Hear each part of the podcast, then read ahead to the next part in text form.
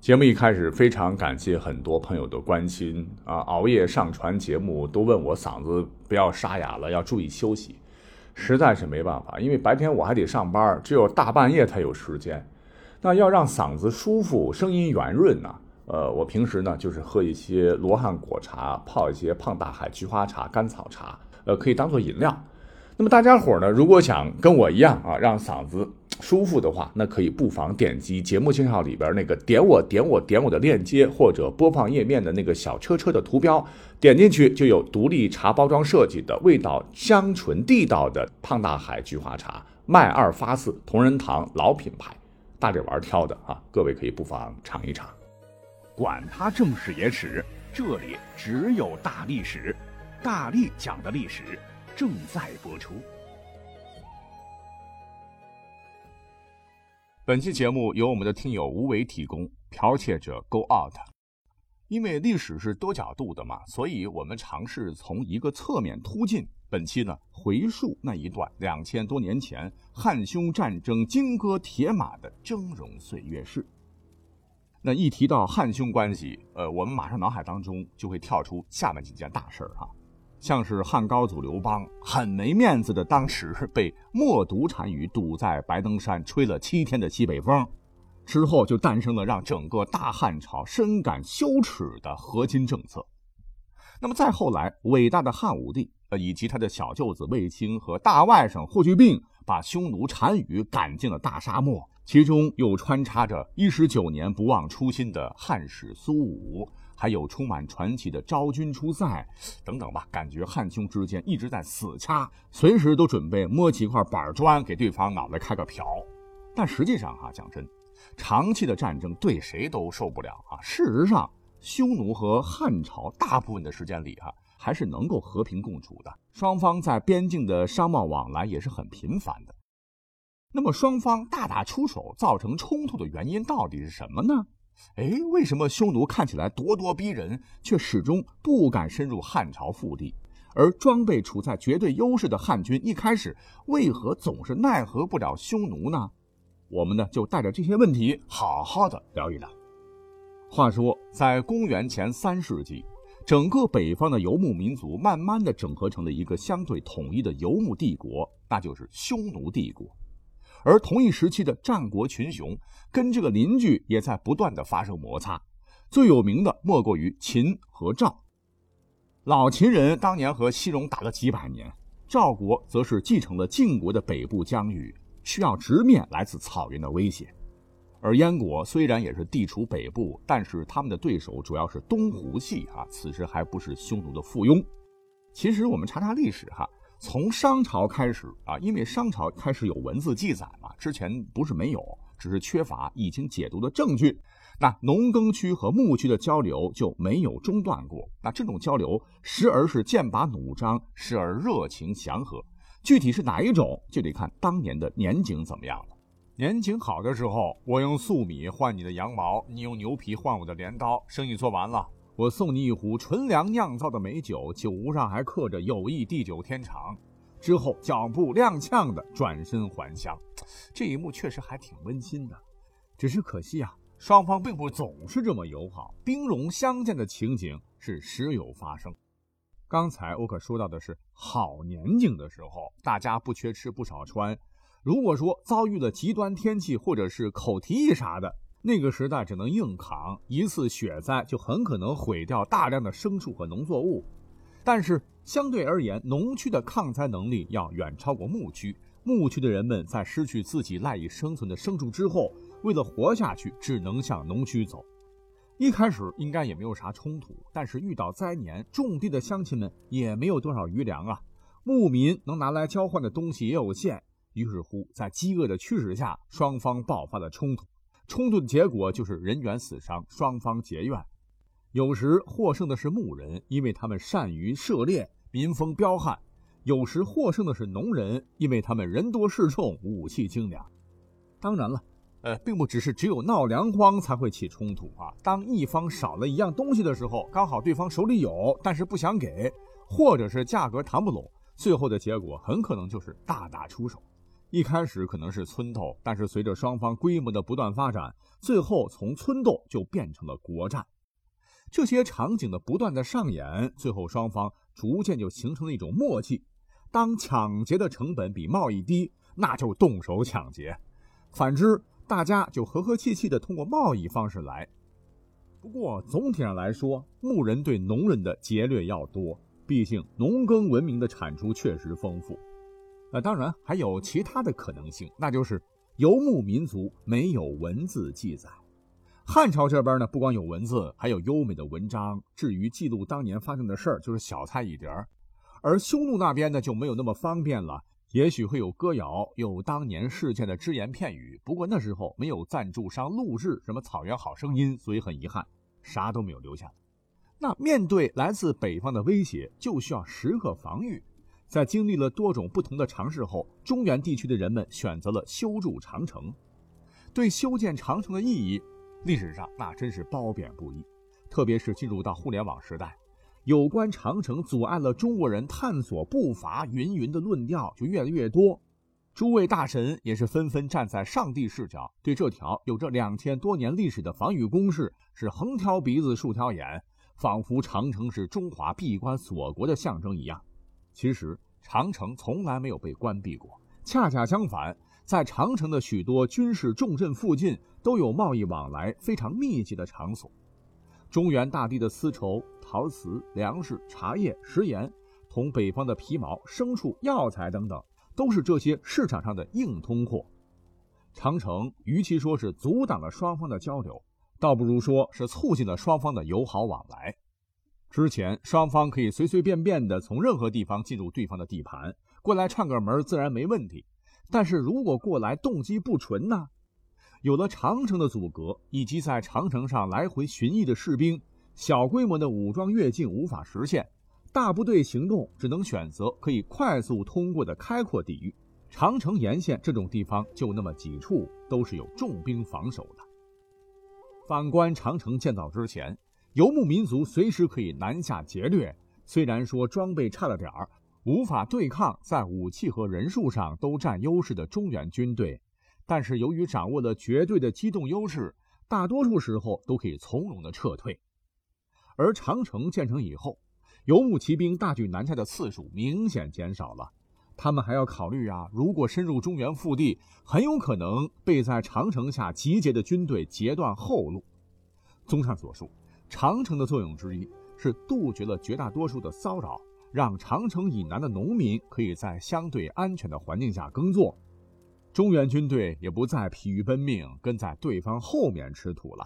可以说，长城的存在让匈奴大部分时间不得不在中原地区按照汉朝的规矩行事。从这个意义上讲，长城的存在其实是促进了汉匈双方的和平共处。可是，我们要清醒地认识到。仅仅是经营长城，不可能完全抵挡对方的骚扰。特别是汉朝建立之初，匈奴利用秦末中原混战的机会快速壮大，已经威胁到了当时汉朝的安全。像汉高祖刘邦被围白登，就是一次非常惨痛的教训。到了这个阶段，就只能打出去，才能彻底解决问题。汉军的战斗力自然是那个时代的翘楚。过去有一汉敌五胡的说法，这绝对不是往自个儿脸上贴金。拥有远超敌人的精良装备以及强健体格的汉军，在正面战场上确实从来可以按着对方在地上摩擦，但前提是人家想和你打才行啊！因为大多数时候呢，都是汉军跟在人家屁股后边跑，没办法，咱的马匹少。虽然说汉军的战马除了草料之外，还能吃小米，比匈奴那些只能吃草的马匹要强壮一些。可是匈奴骑兵一人三马是低配，一人五马的骑兵都有不少。而且这又不是赛跑，在同一起跑线上有裁判高喊“这就位，预备，啪”，然后大家一起开跑。匈奴是远远看到汉军主力就窜了，根本不给你近身的机会。遇到你落单的小部队，或者是行动迟缓的运粮车队，就上来狠狠地给你一下。另一方面，汉军骑兵其实很多时候都是骑马的步兵。呃，为什么这么说？因为马具的原因。那个时候想在马上玩点有技术难度的动作，哈，纯粹是找死。不知道大家对项羽自刎乌江前的那段场景是否还有印象？齐楚霸王是命令自己仅存的二十八名部下放弃战马，徒步作战。我当时看到这段的时候非常不解了，还有骑兵下马跟人家死磕的吗？这不是傻吗？后来才逐步了解到，那个时代的骑兵由于没有马镫，在战场上是难以控制平衡啊！如果跟手持动辄五米以上长兵器的步兵近战，那就是找死，一不小心呢就会从马上掉下来。匈奴人则无所谓，因为他们从马背上长大。骑术远比汉军这些半路出家的娴熟，而且呢，他们的攻击以骑射为主，并不跟你近身打，就远远的拿弓箭射你。你被射中了，只能一屁股坐到地上，嗷嗷的喊疼；人家被射中了，只要不是要害，战马就把主人驮回去了。好在后来咱们汉军有了弩，远比匈奴的弓射得远，射得准。李陵当年能撑这么久哈，甚至是差点成功的撤回汉地。靠的就是犀利的汉弩，所以当时汉军虽然很强大，但是也不得不面对打赢了追不上，打输了跑不了的尴尬事实。你像历史上著名的卫青、霍去病，后来之所以能够取得对匈的作战的巨大胜利，就是因为他们采取了对手的骑兵战术，而且当时汉军中有大量匈奴人和其他的游牧民族士兵在帮助汉朝打匈奴。比如说，霍去病收复的浑邪王和修图王部，并没有让他们闲着，相当大的一部分人还加入到了汉军的阵营。这也同晁错当年提出的以夷制夷的政策相符。既然对手不按你的规则来，那你就要适应他们的规则。如果汉军依旧按照自己之前的战法对付匈奴，那么汉朝能不能取得对匈作战的胜利呢？估计是一个未知数。好了，刚才我也说了一句哈，就是汉军士兵体格健壮。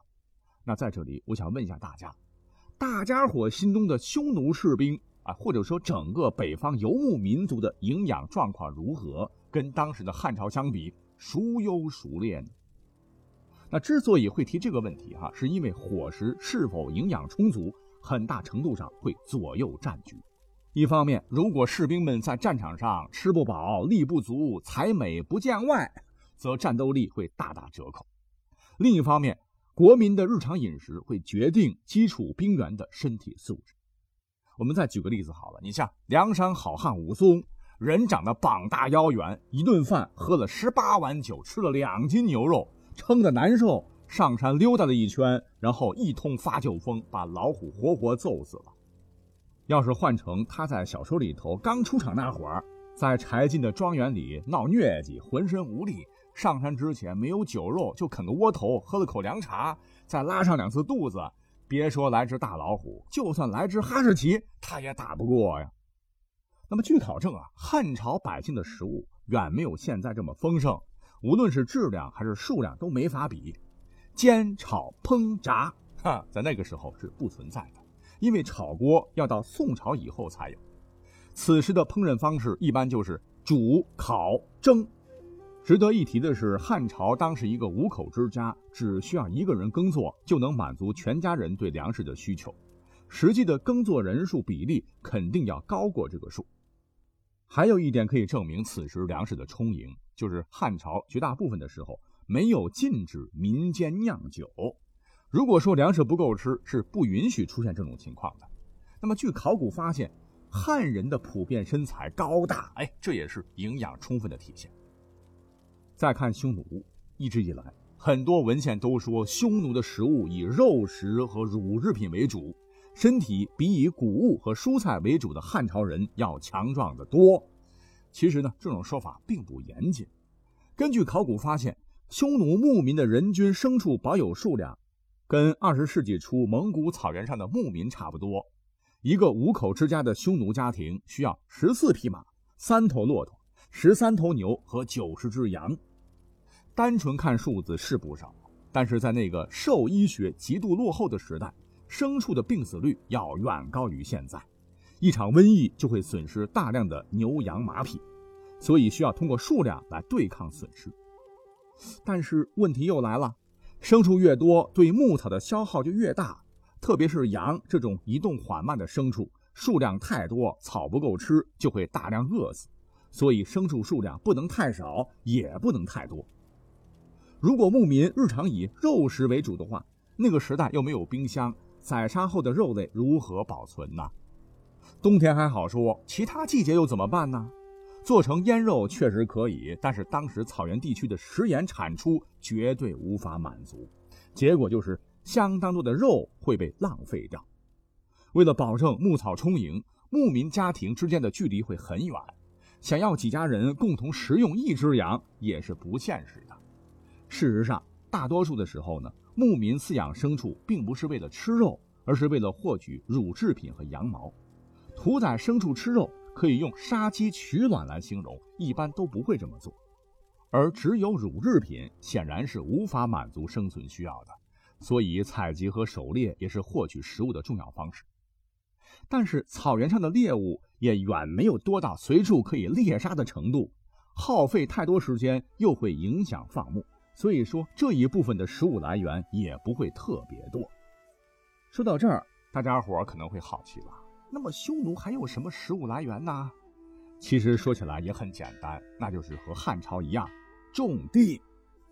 根据《汉书·匈奴传上》曾记载：“会连雨雪数月，畜产死，人民疫病，谷价不熟，单于孔为二师立祠事。”就是说，几个月的风雪，牲畜大多饿死了，庄稼也不成熟，人民又病又饥，把单于吓得去求昆仑神保佑了。不光如此，在《汉书·西域传》中也记载，昭帝时，匈奴复使四千骑田车师，看见没？人家还搞过屯田呢。而且呢，我们还在公元前三世纪的匈奴墓葬中出土过石臼、谷物、种子和农具。也证明了匈奴人也会从事农业生产，但是他们种地的本领肯定比不了汉朝。喝点奶，打打猎，挖点蘑菇，再加上一点自己种的庄稼，肯定是吃不太饱。所以说，大部分的匈奴人的身体状况应该是一般。那么在和汉军战斗时，体能是绝对不占优势的。哎，那个时代的话题实在是非常丰富，还有很多历史知识等待我们去认证。